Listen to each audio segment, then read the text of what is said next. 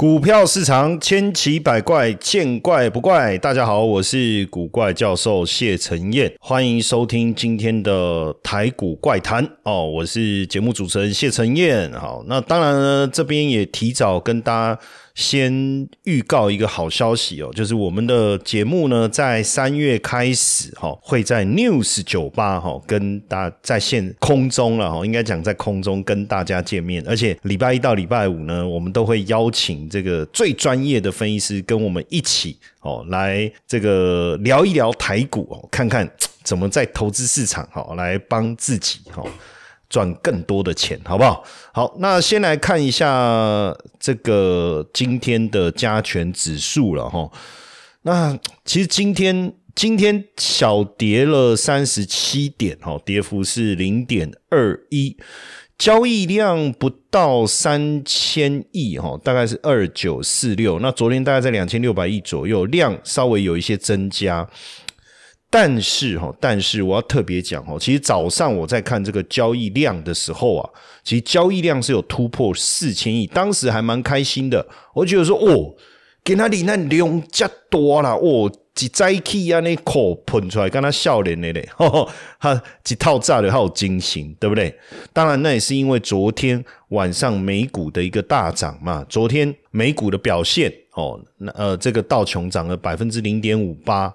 然后纳斯达克哦涨了三百一十九点，将近三百二十点，涨幅是二点二。费半更猛啦，费半跟台股的相关系数是相当高的，联动性是相当高的。应该是 没有，应该反过来讲，应该说台股跟费半的联动性很高了哈。那涨了这个一百二十九点哦，一百二十八点九九，然后就一百二十九点哦，涨幅是三点二八。所以照道理，今天早上开盘台股一定是开高，这个这个。绝对没有问题。我想大部分的这个分析师啊，在早盘还没有开盘之前哦，都做这样的一个预测哦。甚至今天早上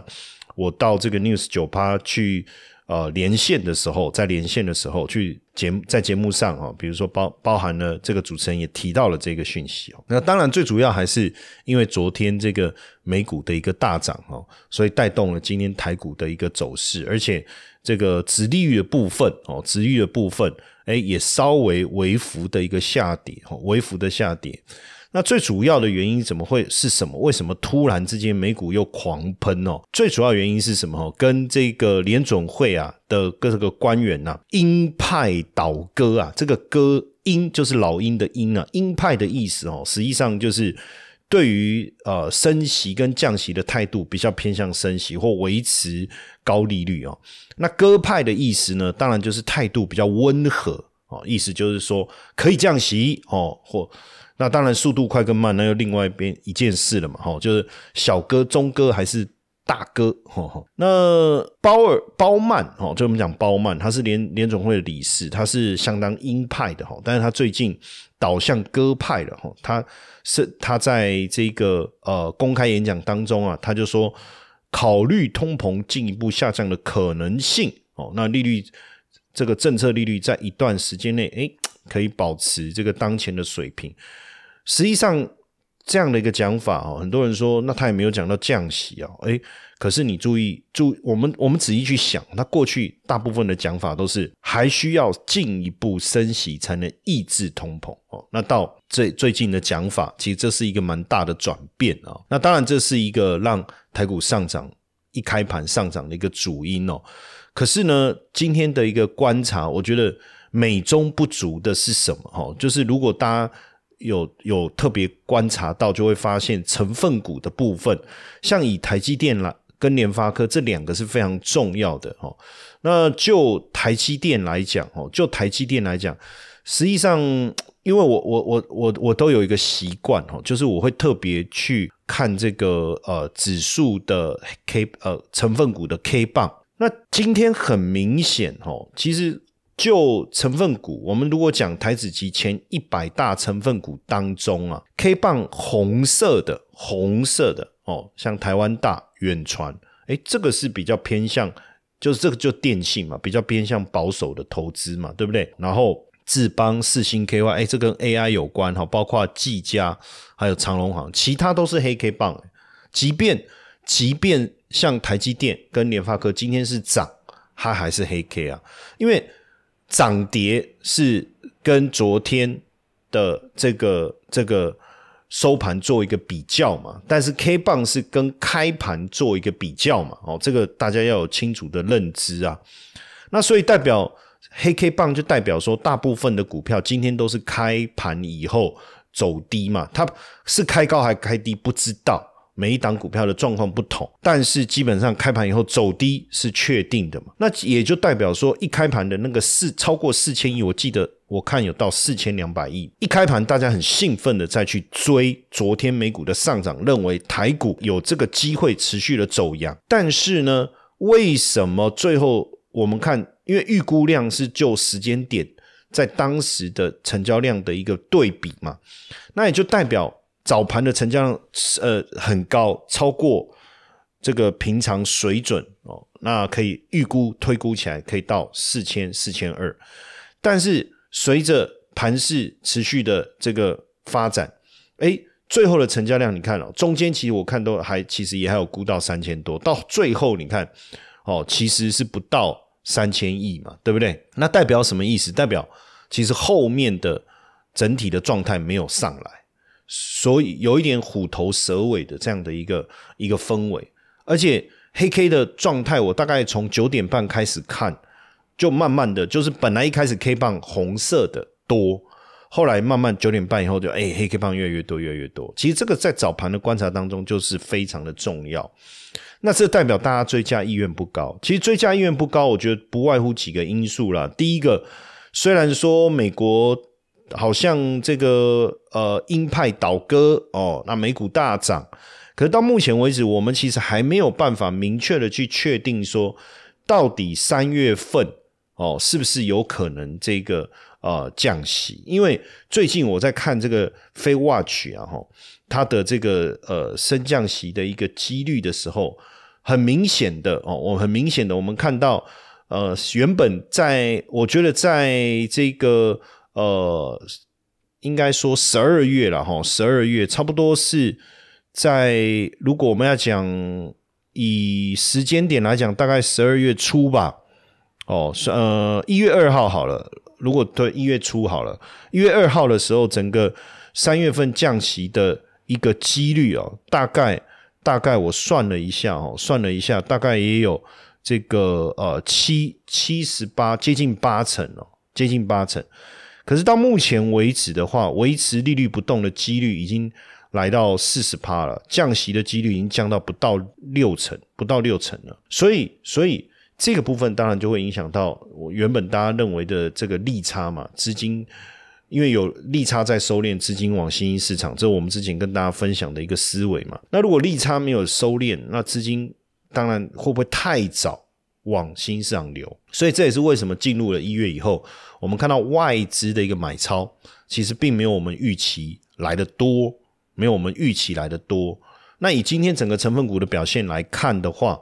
哦，当然跌是跌不，今天跌普遍跌不多啦，哦，但是这样看起来外资应该也没有蛮积极的在今天做一个布局。我觉得这是利率是一个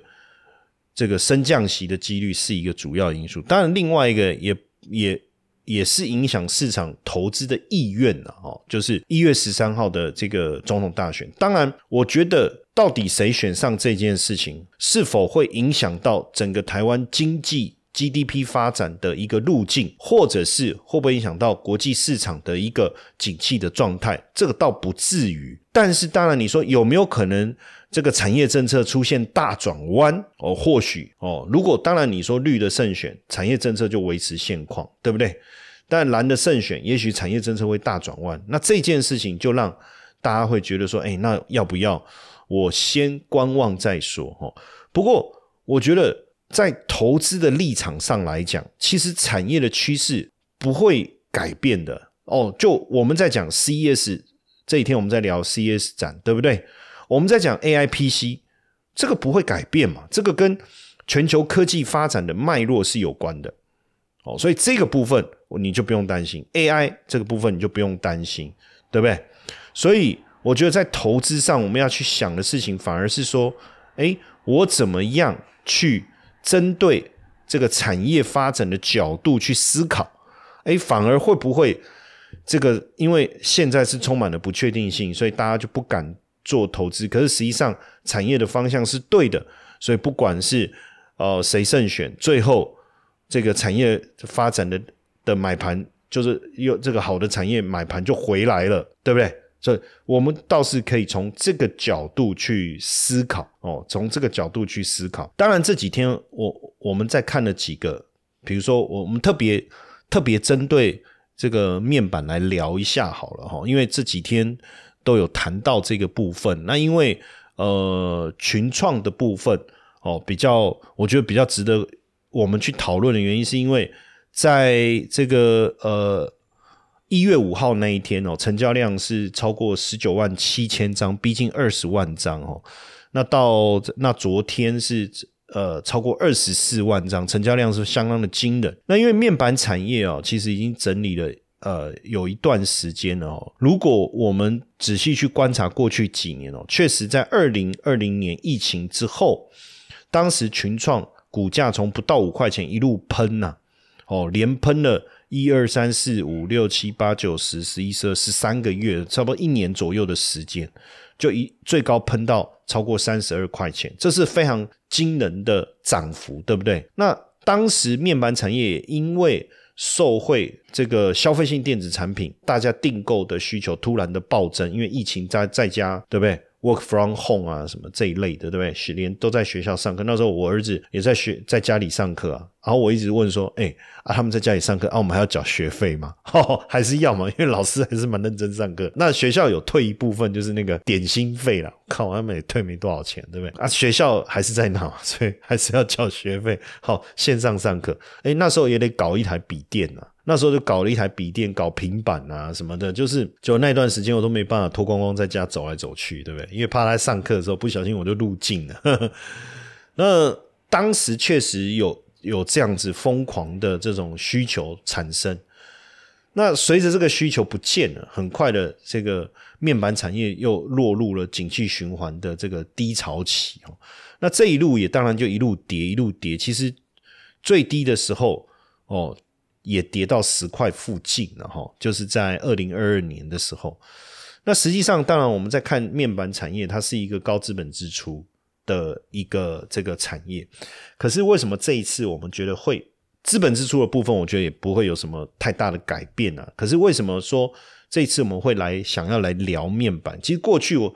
我对面板的的一个一个这个这个呃观察，其实确实还是比较保守一点。哦，可是最近，当然第一个我刚才讲到 A I P C 的部分，它是一个一个点。A I P C，呃，如果你特特别去思考的话，你就会发现说，A I P C 在这个整个电脑的一个发展过程中，有没有可能让原本已经在衰退的电脑产业重新发展起来？因为就目前来来预估啊，A I P C 的渗透率啊，哦，去年是说是抓百分之十啊，今年大概抓百分之二十，到二零二六年可能可以超过百分之五十。那渗透率就代表着每卖两台有一台是 A I P C 嘛？那 A I P C 一定会卖的比传统的过去的 P C 贵嘛？那再来一个是说，是不是又可以带本来持续衰退的？PC 业就就算不成长也可以持平吧。那这个部分当然对面板是一个机会，所以我们最近也看到，就是说面板的这个报价哈，不管是大尺寸电视还是小尺寸的哈，这其实价格都有在回升哦。这当然是一个，不过我觉得更重要的观察哈，倒是在产品结构的部分。因为我最近在看群创的毛利率哈，其实毛利率在二零二二年哦，我们刚才讲它从二零二零年，你知道二零二零年我们刚才讲那。疫情过后大涨一年左右嘛，对不对？那时候它的它在二零二零年第三第第一季的时候毛利率还是负的，到第二季就变二点七七，到第三季就到九点二九，到第四季就冲到二十以上，就冲到二十以上。但是我就讲景气循环嘛，那随着订单开始减少、开始衰退的时候，资本支出的折旧开始反应的时候，毛利率又掉下来了。到了二零二一年第四季掉到十五，二零二二年从十二一。哦，到了第三季，二零二二年的第三季已经掉到毛利率变负十八了。不过，为什么最近我们又开始去讨论这件事情？是因为它的毛利率在第二季的时候，去年第二季是零点六四，由负转正了，到第三季已经变七点一九。当然，盈利率还没有转正呢，哈，目前盈利率还没有转正哦。那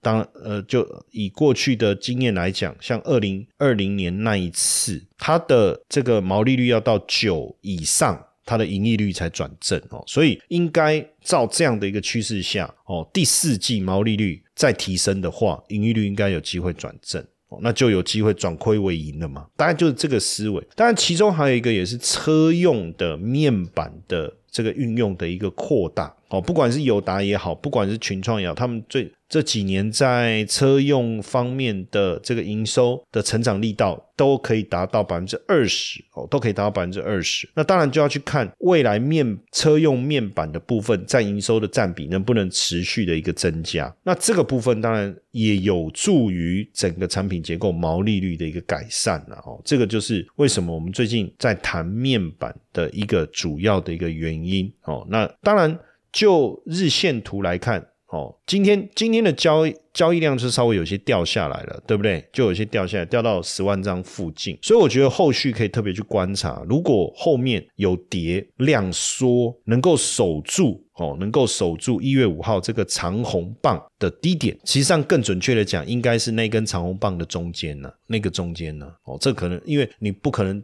低点买，后面都没买嘛。如果是一路买上去，那价位应该是中间值嘛。但如果更准确的讲，应该是可以把量大的部分到底在哪里把它计算出来，那可能那会更精准哦，会更精准。如果量缩，我刚才讲的这个。红 K 棒的参考的位置没有跌破的话，那基本上我觉得其实就不用太过担心，因为整个底部形态打的是相当相当的漂亮哦，相当相当漂亮。当然，除了这个群创之外，另一个我们要特别跟大家聊的，其实还是在这个海运跟航运呢，哈，航空股啦。那因为这个运价指数的部分其实已经开始转弱了，哈，所以这几天其实我也在提醒大家，就是说海运的利多是不是已经差不多？我在我我的 line。里面哦，一早我也就跟大家提醒哦。那当然，如果你还没有加赖的部分哦，你赶快哦，小老鼠 GP 五二零哦，赶快加起来哦，赶快把它加起来。这个也是为什么我们在讲海运的部分，最近为什么突然之间又开始出现比较大的修正？最主要原因也是因为运价。开始有转弱，那当然现在大家还会需要去抢海运的单子吗？如果现在抢到了，到货的时间可能是农历年，好像也没必要了。就说真正农历年前的拉货潮应该已经告一个段落。当然，可能还有一些急单，还有一些比较特别需要调度的，那可能就会走空运的哈。那空运的部分，实际上这两天很明显就是长龙航跟华航去做一个对比了哈。那实际上我有做一个数字的计算哦，大家。如果有看我的 line 哈，我做的数字的计算，当然指的是说，今天华航我就单纯的第三季了。当然你要更细一点，你也可以往前加嘛，你可以算一一一年，或者说最近半年哦。但我就算它第三季是零点三八嘛，这很很只用第三季来看哦。那长隆航第三季是多少哦？第三季长隆航是赚一点一嘛？那你去算这个数字，将近将近三，就是长隆航的获利。跟这个这个这个呃华航的获利来做一个对比，大概大概三左右嘛，当然对不对？哦，大概三左右。那问题是，如果你用股价去对的话，哎，那就不是股价的话，那应该长隆行的价格除以华航的价格，应该也是三嘛，对不对？可是目前你如果长隆行的价格去除以华航，大概在一点五左右嘛，所以代表长隆行的股价被低估嘛，这个也是为什么。今天长隆行跟华航两个做一个对比，哎，长隆行涨幅涨了这个零点四六啊，涨幅啊，华航是跌二点零七啊，原因就是这样哦，就这么简单。当然，这个转海运转空运能够维持多久？我觉得就大概这一段时间。当然，你如果说随着农历年呐，这个出游的这些客运的一个商机，有没有可能让它获利延续，再走一波？哦，也许，但是我觉得这都是一个比较呃属于农历年前的一个题材和题材面了哈，倒不是说真正更长期的一个展望哈。呃，我觉得今天有有比较值得去特别去关注的，你应该也有发现哦，就是 AI 股的部分的表现，AI 股似乎又又重新回来了哦，AI 伺服器一个概念股今天。有多档都有亮眼的表现哦，包括旗宏啊、技嘉、秦城嘛，哦，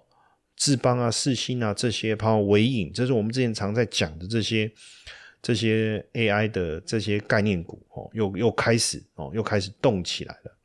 那当然，但是大的哦，大的你说像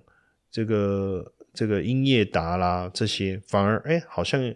也没有跟着重新再再再